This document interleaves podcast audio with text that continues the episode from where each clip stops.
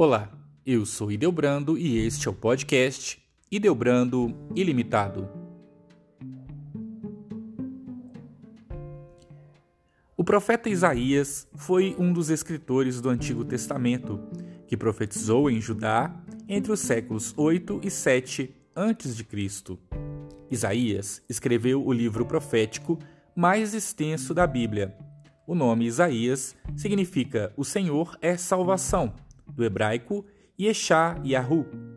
Apesar de ele ser um dos profetas mais conhecidos da Bíblia, nem todos já leram a história de Isaías. Isaías foi filho de Amós, mas que não deve ser confundido com o profeta de mesmo nome. Na verdade, o nome de seu pai em hebraico é Amots, enquanto o do profeta Amós é Amos. Isaías era casado e sua esposa é chamada em seu livro de a profetisa, conforme Isaías 8, 3, talvez indicando que ela também profetizava. A Bíblia menciona que Isaías era pai de pelo menos dois filhos, Sear Jazub e Maer Salal Hasbaz, conforme Isaías 7, 3 e 8, de 1 a 4. Esses nomes eram simbólicos e tinham um significado que se referia à própria mensagem do profeta. O primeiro, Sear Jazub, significa um remanescente voltará, apontando para o juízo iminente que o povo seria submetido devido ao ataque sírio, mas também apontava para a promessa de restauração. Já o segundo, Maer Salal Hasbaz, significa algo como rápido até os despojos veloz é a presa, fazendo referência à devastação que Deus traria sobre a Síria, Israel e Judá.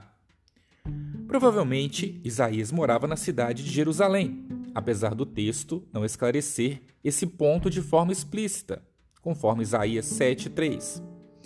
A tradição judaica afirma que Isaías era de linhagem real.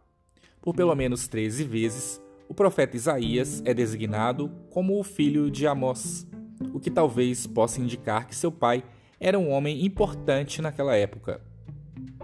O profeta Isaías foi chamado para exercer seu ministério em aproximadamente 739 a.C., no ano em que morreu o rei Uzias. O relato bíblico não informa se antes disso Isaías já pregava publicamente. Também não é possível saber com exatidão quanto tempo durou o seu ministério profético tanto de forma oral como de forma escrita. Alguns estudiosos sugerem que ele tenha profetizado por cerca de 60 anos. O relato de sua convocação para profetizar é um dos mais extraordinários registrados no Antigo Testamento. Na ocasião, Isaías teve uma visão do trono de Deus e contemplou os serafins que proclamavam a santidade de Deus. Diante de tamanha glória, o profeta assumiu sua própria pecaminosidade. Ele se considerou impróprio para a função de profeta ao dizer: Sou um homem de lábios impuros, conforme Isaías 6, 5. Mas um dos serafins tocou sua boca com uma brasa viva e lhe purificou. Depois disso, o profeta escutou a voz do Senhor que dizia: A quem enviarei e quem há de ir por nós? O profeta então respondeu: Eis-me aqui Envia-me a mim, conforme Isaías 6, 8. Mais tarde, a convocação do profeta Ezequiel lembrou em certos aspectos esse episódio esplendoroso do chamamento do profeta Isaías. No primeiro capítulo de seu livro, temos a informação de que o profeta Isaías teve visões da parte de Deus durante os reinados dos reis de Judá, Uzias, Jotão, Acás e Ezequias. O profeta Isaías foi contemporâneo do profeta Miqueias. É bem possível que ambos estivessem familiarizados com a mensagem um do outro, já que o texto de Isaías 2, 2 a 4 e Miqueias 4, 1 a 3 são muito semelhantes. O ministério do profeta Isaías foi precedido pelo ministério do profeta Amós e pelo ministério do profeta Oséias, apesar de que Oséias também foi seu contemporâneo durante algum tempo.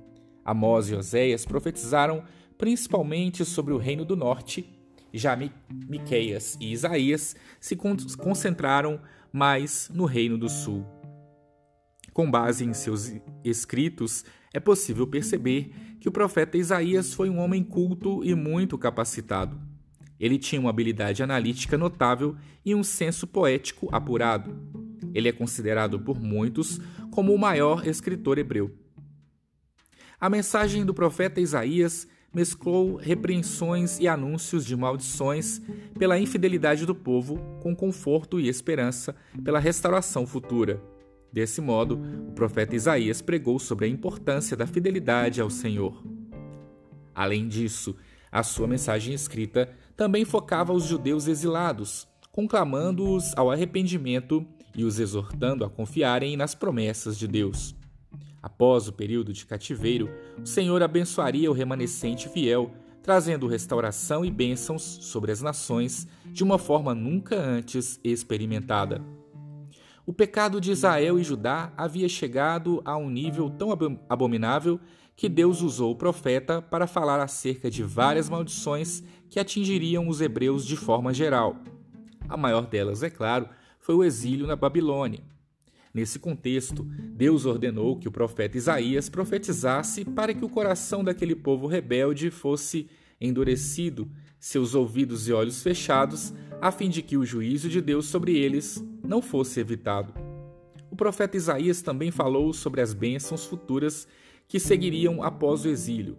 Ele profetizou que um remanescente sobreviveria a esse período tão difícil e retornaria à terra prometida. Já na época dos pais da igreja, o profeta Isaías era conhecido como o evangelista do Antigo Testamento. Tal designação se dá pelo modo detalhado e completo com que ele descreveu a pessoa e obra do Messias. Muitos julgamentos profetizados por Isaías foram cumpridos no ministério de Jesus. Além disso, o profeta Isaías apresentou Jesus como o servo que traria a justiça às nações, que restabeleceria a aliança que iluminaria os gentios, no sentido de prover salvação a eles, que expiaria o pecado de seu povo e finalmente ressuscitaria dos mortos. É por isso que as profecias do profeta Isaías, registradas em seu livro, são as mais referenciadas no Novo Testamento, quando o objetivo é apontar sobre como a pessoa de Jesus cumpre com perfeição todas as promessas do Antigo Testamento em relação ao Messias prometido. A profecia de Isaías também alcança um cumprimento ainda futuro. Ele profetizou acerca da restauração após o exílio, falando sobre as maravilhas que aconteceriam e chamou essa nova realidade de vida de os novos céus e nova terra. Essa promessa, que foi inaugurada no ministério terreno de Cristo e que atravessa a história da Igreja, encontrará seu cumprimento pleno no maravilhoso retorno de nosso Senhor Jesus. Não se sabe com precisão quando e como foi a morte do profeta Isaías. O que se sabe é que a última menção ao seu ministério público ocorreu na época das campanhas de Senaqueribe, entre 701 e 686 a.C. Com base no relato descritivo de Isaías 37, 38 sobre a morte de Senaqueribe, alguns estudiosos acreditam que ele ainda poderia estar vivo nessa ocasião o que data o ano de 681 a.C. Outros, porém, sugerem que esse trecho do texto pode ter sido incluído por um seguidor de Isaías que resolveu documentar tal profecia que havia se cumprido. Seja como for, geralmente se assume que Isaías morreu durante o reinado do rei Manassés. Se for esse o caso, então o nome de Manassés não aparece na relação de reis em Isaías 1, 1 porque talvez o profeta Isaías não desempenhasse mais nenhuma atividade pública nessa época. Uma tradição antiga afirma que o profeta Isaías sofreu martírio, sendo cerrado ao meio por ordem do próprio Manassés, mas não há muitas evidências a esse respeito. Caso de fato tenha ocorrido isso com o profeta, então talvez o escritor do livro de Hebreus tenha mencionado seu martírio na galeria dos heróis da fé. Hebreus 11, 37. Se você gostou desse podcast com a história do profeta Isaías, compartilhe com os seus amigos. e até o próximo episódio.